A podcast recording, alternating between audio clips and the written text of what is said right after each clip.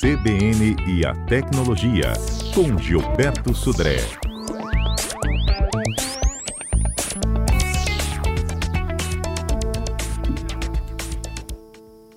Gilberto já está conosco. Bom dia. Bom dia, Fernanda. Bom dia, ouvintes da CBN. Gilberto, o golpe do boleto cada vez mais sofisticado. Exatamente, Fernanda. O que acontece? Né? Um golpe antigo que já afetou milhares de brasileiros, voltou a ganhar força, né? Infelizmente, devido a esses mega vazamentos que a gente tem acompanhado aí é, desde o ano passado, né, tem, aumentou bastante esse ano também em relação a isso. Ou seja, só para a gente lembrar, né, é, 2017, né, um golpe bem antigo lá, é, já tinham uma, uma, quantidade grande de golpes, chamados de golpes do boleto. O que, que acontecia? Né?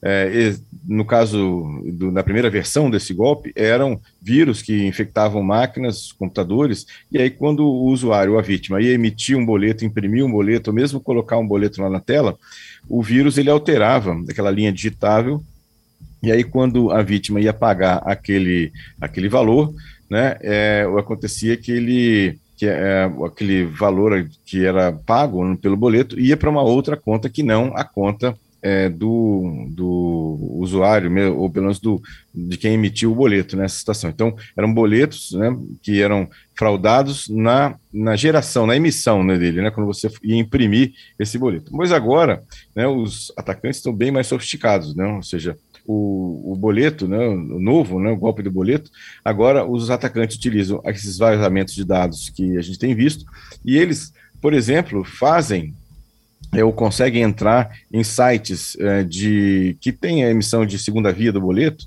onde ele consegue obter, né, basicamente usando algum tipo de robô um tipo de é, acesso a esse site, emite a segunda via de uma pessoa, né, ou seja, usando os dados que foram vazados, né, CPF, nome, né, e outras informações, emite um boleto é, de, de, segunda via daquela, daquela empresa e envia esse boleto adulterado para é, a vítima, dizendo assim: olha, agora aqui a gente identificou uma, um erro na emissão do boleto e agora eu tenho um boleto novo num valor mais barato, né? E aí, na verdade, aquele boleto parece um boleto verdadeiro, né, porque ele foi emitido da segunda via oficialmente da, da loja ou da empresa que prestou o serviço, só que é adulterado e com um valor é, mais baixo normalmente, mas com a linha digitável completamente errada. E aí, quando o usuário vai fazer o pagamento desse falso boleto, né, na verdade, de novo, o valor vai para uma, uma outra pessoa, para uma outra conta, e o boleto verdadeiro não é, não é pago. Então, é, basicamente, ao invés de adulterar o boleto que o usuário recebeu, que ele tentou imprimir ou tentou mostrar na tela através de um malware instalado no, no, no computador, agora eh, os golpistas utilizam os dados vazados para emitir, por exemplo, uma segunda via de boleto em uma, uma, um site, e aí adultera esse boleto e depois manda para o usuário, já que o, o atacante ele tem lá dados pessoais completos da pessoa, inclusive e-mail, manda para a pessoa diz assim: olha, você tem esse boleto aqui, que é uma, uma empresa que teve relacionamento com a vítima, né? ou seja, ela comprou alguma coisa ou, ou usou algum serviço daquele, daquela loja, e aí, é, só que o boleto é falso e, e, com isso ele consegue ter veracidade na história dele, né? a pessoa muitas vezes cai em relação a isso. Então, como é que se protege em relação a esse golpe? Então, é, ao receber um boleto, né, é, é importante, principalmente se o valor é diferente do valor é, original, ou se o boleto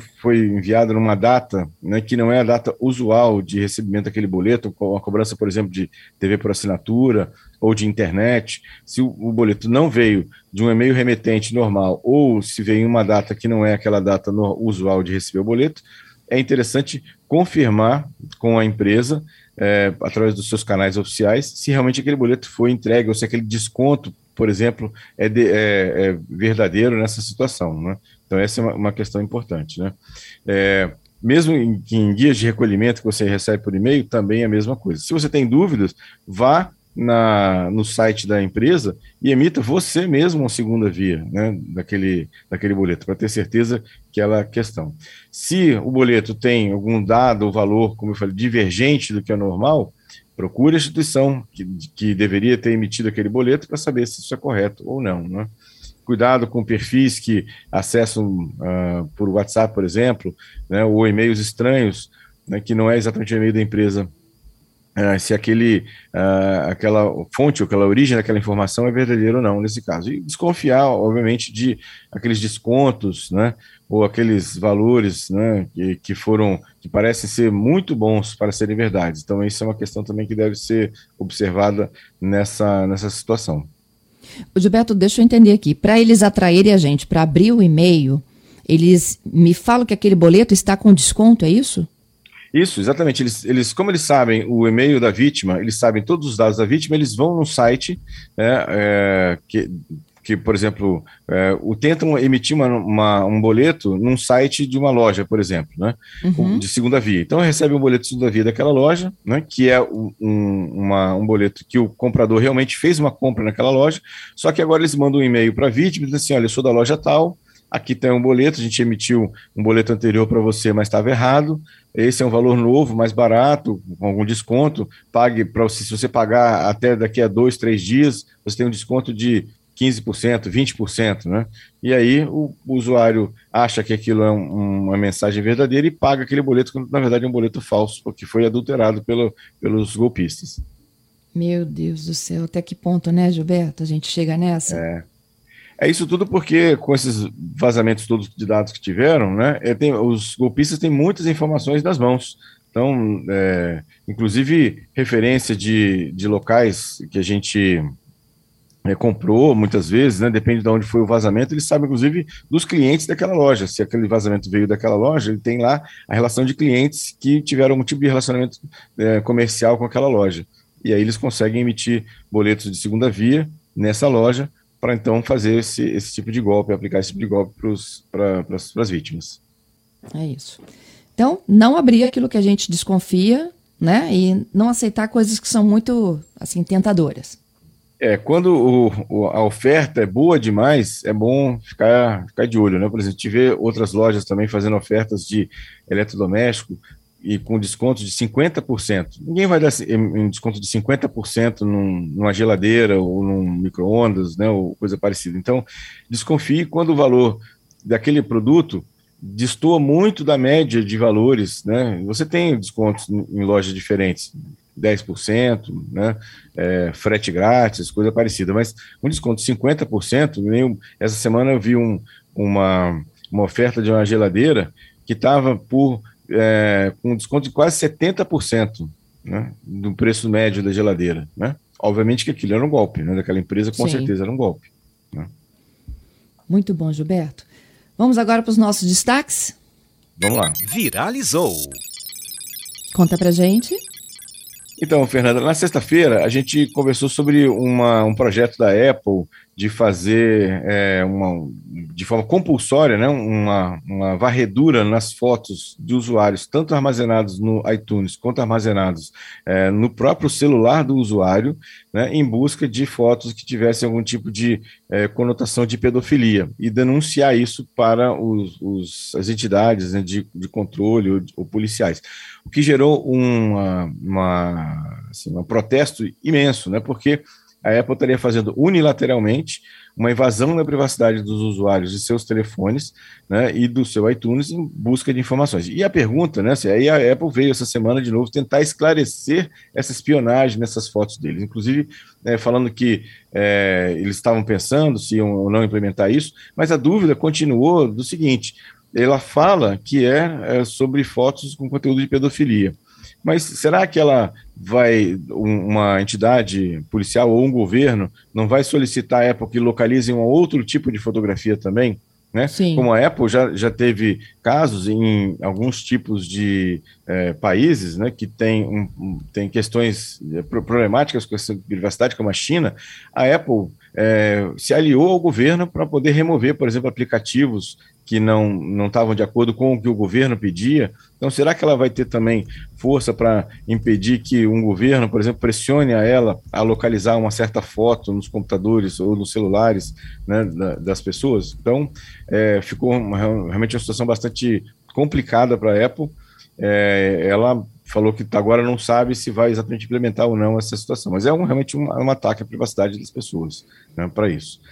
É, essa semana também o Google anunciou várias medidas para proteger crianças na buscas do YouTube. Então, ela vai fazer uma série de é, mudanças, implementação de alguns recursos, né, para proteger menores de 18 anos. Né? Então, nessa, nessa situação de mostrar algumas fotos ou impedir a, a, a exibição de algumas fotos, né? nesse caso, é, no caso de buscas e no caso do YouTube, no caso de vídeos também em relação a isso. Então, a gente vai, vai fazer, a, eles vão fazer né, a ideia de é, mostrar fotos, dependendo, controlar mais rigidamente essa questão de, de, de idade, né, do perfil do usuário, e também que uhum. imagens podem ou não ser exibidas é, para esse perfil de pessoas, para isso. Então, a gente vai esperar, vai, vai, pode esperar aí uma mudança nessa, nesse comportamento no YouTube e no resultado do Google, né, para isso. Né.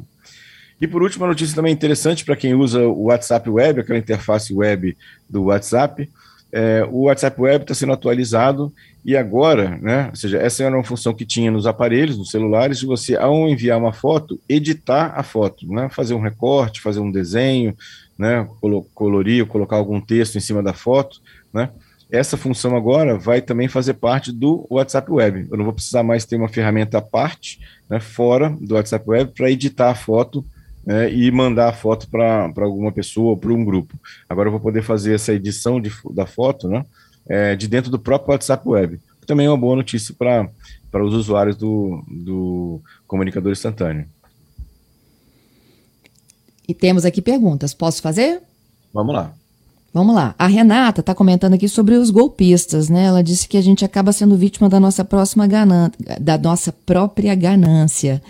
Se a gente vai tentar, né, se dar bem aí com um boleto e acaba caindo nos golpes. É uma, Hernandes, uma observação per, legal, per, né? pertinente né? da Renata, exatamente. As pessoas muitas vezes, na, na ânsia de aproveitar uma oportunidade, né, acaba caindo no golpe. É, e o Hernandes, ele está pedindo uma ajuda aqui sobre o app Lock, aquele aplicativo né, de, de código de senhas. Uhum. É, se não tem a opção de quando o celular estiver conectado no Wi-Fi, não solicitar senha. É, não, é, pelo menos nesse aplicativo eu não conheço, Hernani, essa opção. Ele não tem essa opção de. É, seria uma opção interessante, inclusive, de você estar tá conectado né, num certo Wi-Fi, ele não pedir a senha de entrada. Né? Como tem, por exemplo, né, é, em alguns aparelhos da Samsung, eu posso definir o seguinte: se eu estou conectado, por exemplo, no Bluetooth num certo dispositivo, né?